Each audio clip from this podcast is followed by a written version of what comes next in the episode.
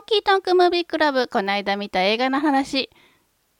ちゃんと言えた？今。あのね、この状況下なんでね、ずっと家にいるじゃない？そしたら、あの、声出さないじゃない？そしたらね、どんどん噛むようになっちゃってね。もうもともと滑舌悪いのに、もう今やばいんですよ。アーノルド・シュワルツェネッガーぐらいなら平気で噛みますからね。というわけで、はじめはなでございます。はい。夏休み企画でございます。ウォンカーワイ特集第2弾。今日は恋する惑星をやってみたいと思います。ウォンカーワイといえばこの映画を思い浮かべるっていう人多いと思います。そのぐらい大ヒットしました。基本的にウォンカーワイの映画ってちょっと独特の気だるさとか湿度みたいなのがあるのが多いんですけど欲望の翼とかまさにそうですよねただそんな中でこの恋する惑星って本当異質って言っていいほどすごくポップだったんですねだけどこのイレギュラーな一本がものすごく当たったんですね。公開時はタランティーノが絶賛したっていう歌い文句で宣伝されてたみたいですね。実際タランティーノちゃんとこの映画にコメント残してます。というわけで今回もストーリー踏み込んでいくんですけれどもやっぱちゃんと頭言っときましょうね。前回言わなくてちょっと反省しました。レビューというほど大したものではございません。お気に入りの映画についてあれこれと話しております。ネタバレには十分気をつけますがストーリーもガンガン追っかけていきますので内容にもどんどん触れていきますことをご了承くださいはい行きます一応詳細だけ先に言っときますね。公開年度1994年。監督もちろんウォン・カーワイ。出演金城武、フェイ・ウォン、トニー・レオン、ブリジット・リン。時は中国返還直前の香港です。この恋する惑星はスッパーンと前半後半にお話が分かれています。前半は金城武とブリジット・リンのお話。後半はフェイ・ウォンとトニー・レオンのお話です。まず前半のお話からいきましょう。金城武演じる警官223号のお話です。警察官をこういうナンバーで呼ぶみたいですね。223号は最近長年付き合っていた恋人に振られたばかりです。未練たっぷりなんですがどれほどすがってももう終わってしまったのだということは変わりません。昇進の中彼は金髪の女性とすれ違います。そして心の声でこんなナレーションが流れます。その時彼女との距離は0.1ミリ。57時間後僕は彼女に恋をした金髪の彼女なんと実はドラッグディーラーですその日も取引の予定でしたが土壇場で裏切りに遭いドラッグを持ち逃げされてしまいました自分の身の安全のためにも彼女は裏切った相手を探して回っています一方2235人恋しい彼は手当たり次第に女友達に電話しまくっています日本語、英語、北京語、広東語を流暢に使っていろんな子を誘うんですが全て断られてしまいました。そして57時間後、2人はバーで出会います。すっかり酔いつぶれた彼らはホテルで一夜を共にしますが特に何があるわけでもありませんでした。というのも裏切り者を探して街を駆けずり回っていた金髪の女性は疲れ果てて眠ってしまったんですね。223号はただその姿を眺めながらルームサービスの食事を延々食べ続けてるだけでした。朝になり何事もなかったかのように2人は別れます。しかしその日が誕生日の223号のポケベルには金髪の彼女からささやかなメッセージが送られていました。ポケベル時代ですからね。その後223号はいつものように行きつけの店に顔を出します。そこはテイクアウト専門の飲食店デリのような店といえばいいんですかね。その店に新しいバイトの女の子が入っていました。彼は彼女とすれ違います。そして再びまるで詩のようなナレーションが流れます。その時2人の距離は0.1ミリ。6時間後、彼女は別の男に恋をした。というわけでここから後半のストーリーです。フェイを演じるバイトの女の子、ショートカットがキュートな彼女は役の名前もフェイと言います。フェイが働くその店ではトニー・レオン演じる警官663号がよく立ち寄ります。彼はキャビンアテンダントの恋人がいるんですが最近うまくいってないらしく元気がありません。ある日、店に一人の女性が現れます。彼女は彼に渡してほしいと部屋の鍵と手紙を置いていきました。フェイは6635にそれを渡そうとしますが彼は受け取ろうとしません。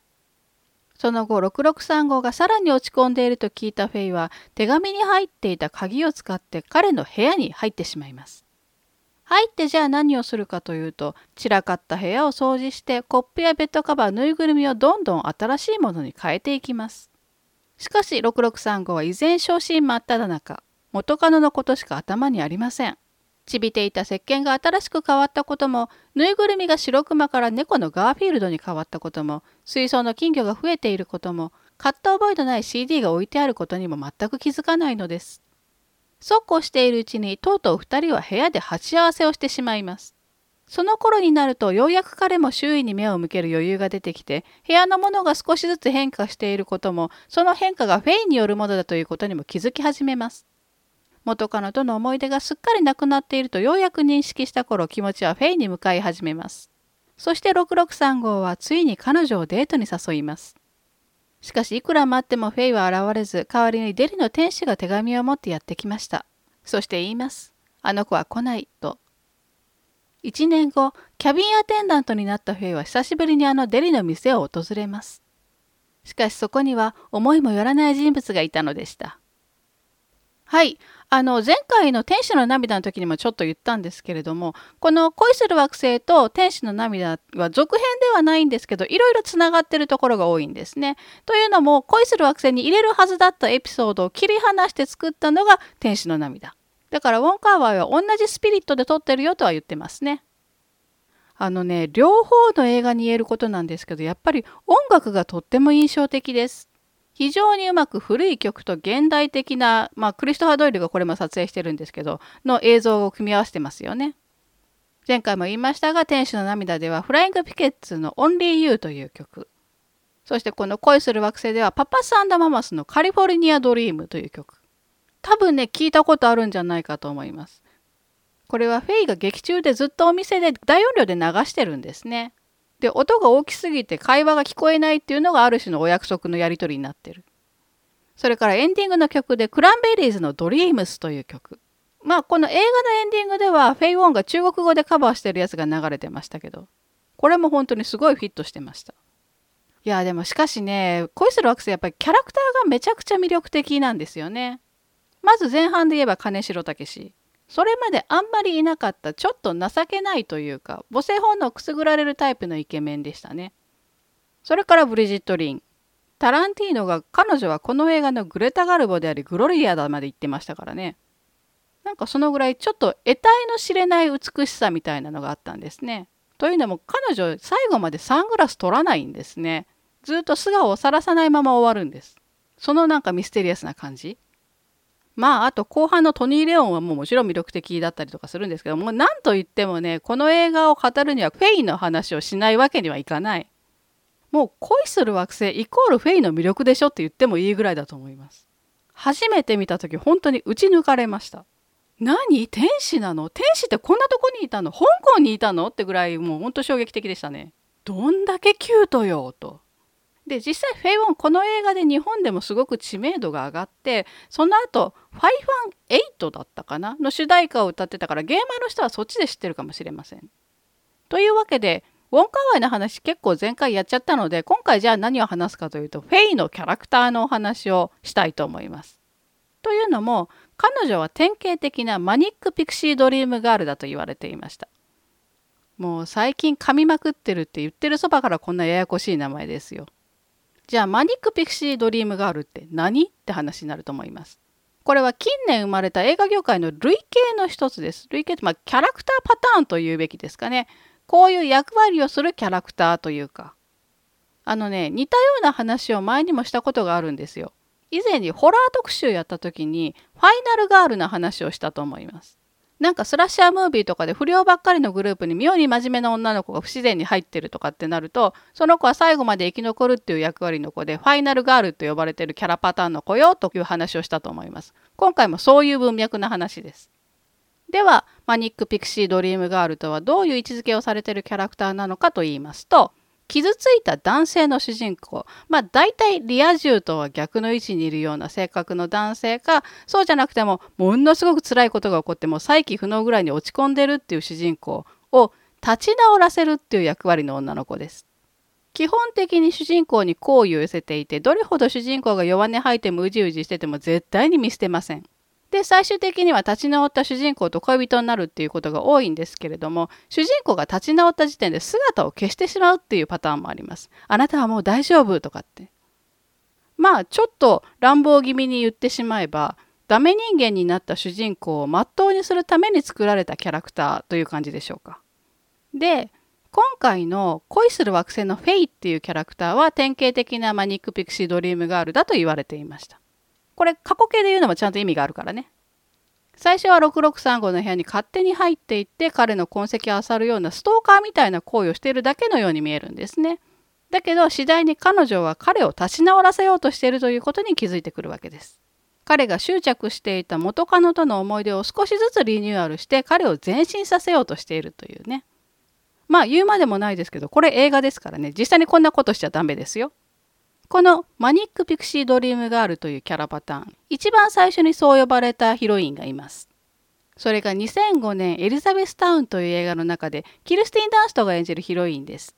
キャビンアテンダントのクレア、ここもキャビンアテンダントですね。多いですね。がそれにあたります。どん底まで落ち込んでる主人公が乗った飛行機でたまたま勤務してただけなんですけれども、初対面の彼に連絡先を教えて朝まで電話に付き合って何時間も車を飛ばして会いに行きます。いや、飛行機乗ってる間だけの知り合いなのになんでそんなことまでするの？と人によっては非常に不思議に見えるキャラクターかもしれません。しかしだからこそこのキャラクターが確立されたとも言えるかもしれません。もうなぜとかじゃなくてそういうキャラだからって感じですかね。といってもマニック・ピクシー・ドリームガールっていう名前がついたのは2005年のエリザベスタウンですけれどもこのタイプのキャラクターって結構昔からいたりはするんですね。はじめ花が扱った映画の中では98年のバファロー66この映画のヒロインクリシナ・リッチが演じるレイラ彼女まさしくマニック・ピクシー・ドリームガールの役割そのものでしたね。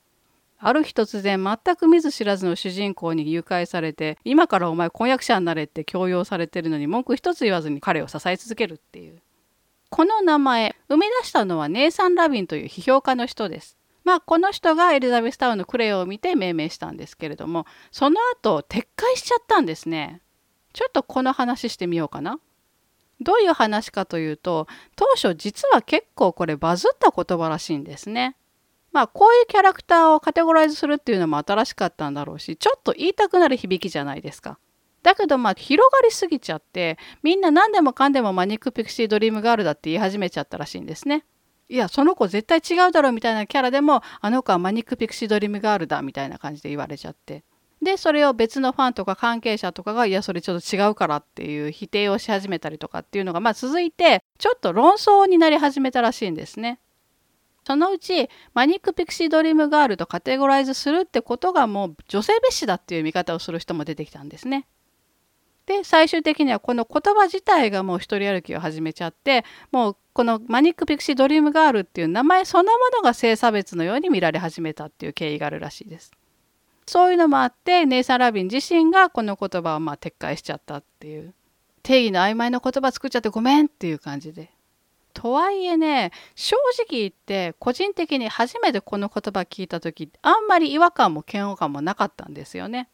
ああそういう名前つけた人がいるのねってなんか続けて3回ぐらい噛まずに言いたくなる名前よねぐらいな感じで。というのも実は日本では結構見かけるキャラ造形じゃないかなという気がします。特にラノベ系とかでそんなに少なくないんじゃないかと思